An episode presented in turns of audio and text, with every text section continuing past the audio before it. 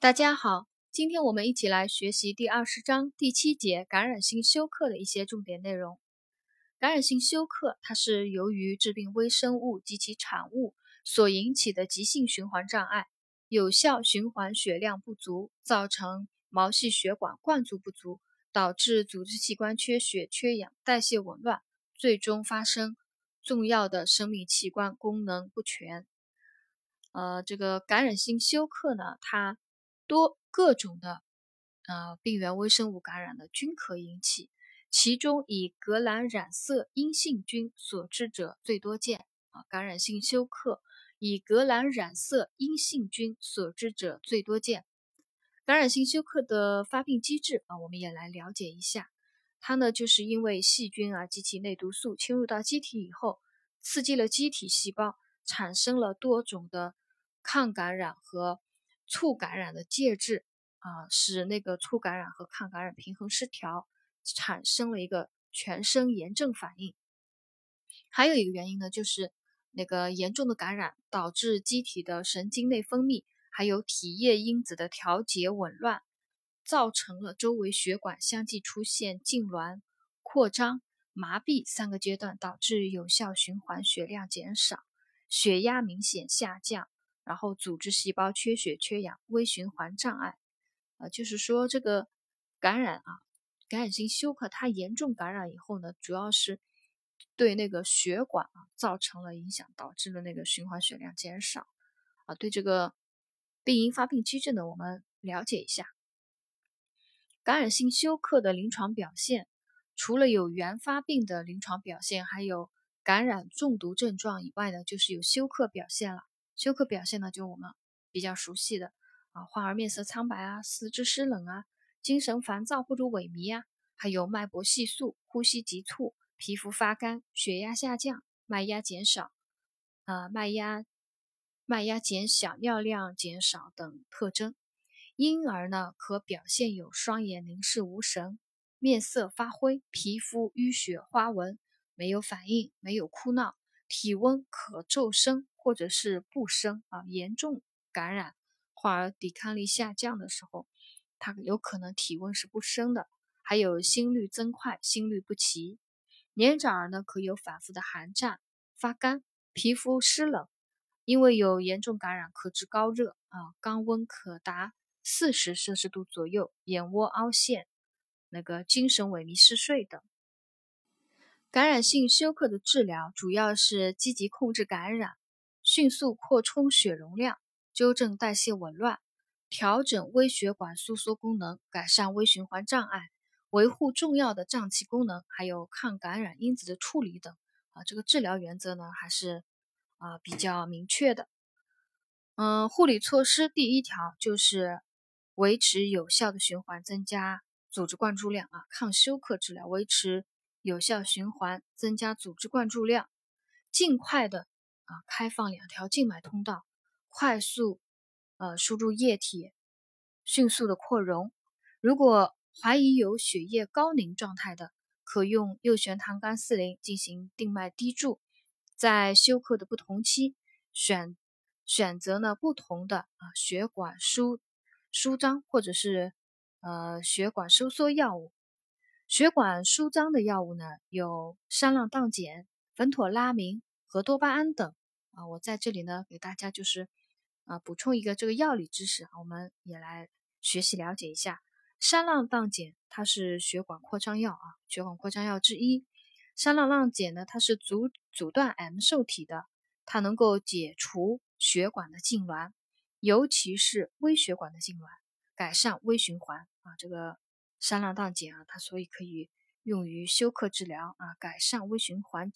改善微循环的，它是能够。那个解除血管痉挛，尤其是微血管的痉挛，那个叫苯妥拉明啊，苯妥拉明呢，它是非选择性的阿尔法一、阿尔法二受体阻断药啊。我们看到这个阿尔法受体阻断药就知道了，它有那个降压作用啊，扩张血管降压作用。它主要呢是扩张小动脉、静脉刺支啊。苯妥拉明主要是扩张小动脉。第三个血管扩张药啊，这个是多巴胺。多巴胺呢是合成去甲肾上腺素和肾上腺素的前体，小剂量的多巴胺，它能够强心升压而不影响心率。它这个多巴胺它强心为什么不影响心率呢？因为它是通过增强心肌的收缩力来增加那个心脏搏出量的，而不是通过就是增加心率来增加那个心脏搏出量。所以小剂量的多巴胺它能够强心而不增加心脏的负担啊，是一个比较好的一个药。大剂量的多巴胺，它能够收缩皮肤、黏膜、骨骼肌的血管，呃，而使内脏血管舒张啊，这样呢就保证了一个那个重要的内脏器官的血液供应啊。比如它能够舒张肠系膜血管、舒张肾血管、舒张冠状血管，就能够就是说啊保护肾功能，还有心脏的功能啊，保证心脏血液供应，肾增加尿量。的这样一个作用，这是三个呃举例的血管扩张药，还有血管收缩药啊。血管收缩药呢，就是在那个补足血容量啊，血压仍然那个下降的情况下呢，可以选择那个呃血管收缩药。血管收缩药呢，就有健腔胺和去甲肾上腺素。健腔胺呢，它是阿尔法受体激动药啊，它有个升血压作用，和芬妥拉明相反的。芬妥拉明是阿尔法受体阻断药，啊，健腔胺呢是阿尔法受体激动药，所以它升血压的。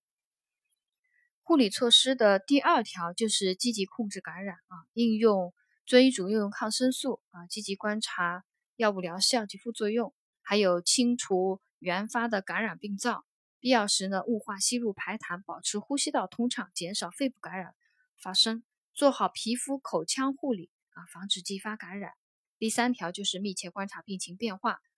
感染性休克的患儿呢，需要专人护理，监测生命体征啊，监测血压、心率、呼吸、体温等，观察患儿的意识状态，注意皮肤颜色及肢端的温度，详细记录二十四小时出入液量啊，酌情调调节那个输液速度及量，在积极补充血容量的。同时啊，也要避免发生输液过速或者过量而造成心力衰竭、呃肺水肿和脑水肿等。呃，另外呢，还要遵医嘱应用一些维持重要脏器功能的药物，比如肾上腺糖皮质激素啊、强心剂啊、能量合剂啊、维生素微量元素、血浆白蛋白等啊。在使用这些药物的时候呢，也要注意观察疗效及副反应。